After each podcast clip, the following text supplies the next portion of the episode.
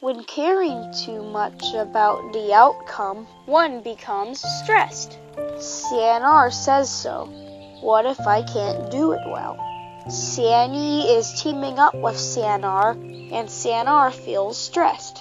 Shufu is going abroad and taking someone with him. Candidates are being selected. Cianar is anxious.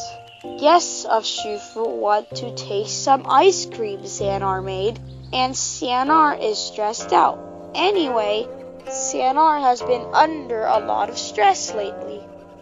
Below are quoted from my Shufu's new book, Say Good Things, Master Shui Cheng's insight on the path to speaking like a Buddha.